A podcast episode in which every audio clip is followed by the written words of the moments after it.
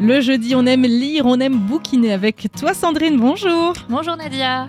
Alors, euh, bien sûr, c'est Pâques qui approche. Et pour Oui. ça, tu as fait ta gourmande. Tu nous as choisi un livre en rapport Avec le chocolat. Les secrets du chocolat. Alors, dis-nous tout, ça parle de quoi Alors déjà, c'est une bande dessinée. Mhm. Euh, c'est écrit par Francky Alarcon.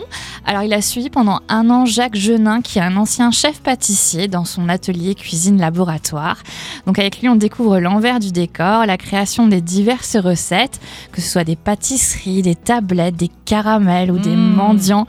On en apprend plus sur la récolte du cacao au Pérou, comment il est choisi.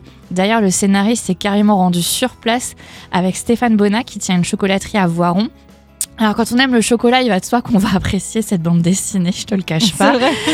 Et l'album met l'eau à la bouche, donc évitez quand même de lire cette BD à l'approche du Devant- repas, Oh, d'accord, pas le ventre vide. pas le ventre vide. Ou alors accompagné d'un chocolat chaud. Et... Mmh, ouais, ça, c'est bien. Donc euh, grâce à cette BD, on se rend compte qu'être chef pâtissier, ça demande pas simplement de la technique, il faut aussi savoir se montrer créatif et authentique, et encore plus lorsqu'il y a des fêtes comme Pâques ou à Noël. Et puis on, on apprend à connaître toutes les petites mains qui travaillent dans l'ombre, que ce soit à l'atelier ou au Pérou, pour recueillir les fèves pour les plus grands maîtres chocolatiers. Le style est simple, l'humour est ponctuellement présent, car l'auteur fait parfois de l'autodérision. En tout cas, on ne s'ennuie pas une seule seconde, et en prime, on a le droit à quelques recettes. Ah, ça, c'est bien. Mais c'est original, en fait, comme, euh, comme BD. Oui.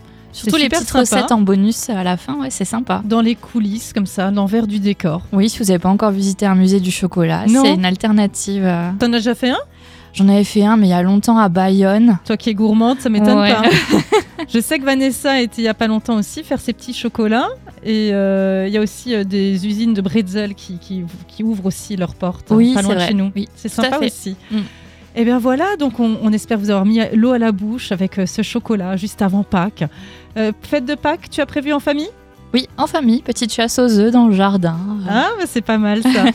Bah, je te souhaite plein d'œufs, plein de chocolat et surtout de joyeuses fêtes de Pâques. Joyeuses Sandrine. fêtes de Pâques à tous. Et puis à la semaine prochaine. À la semaine prochaine.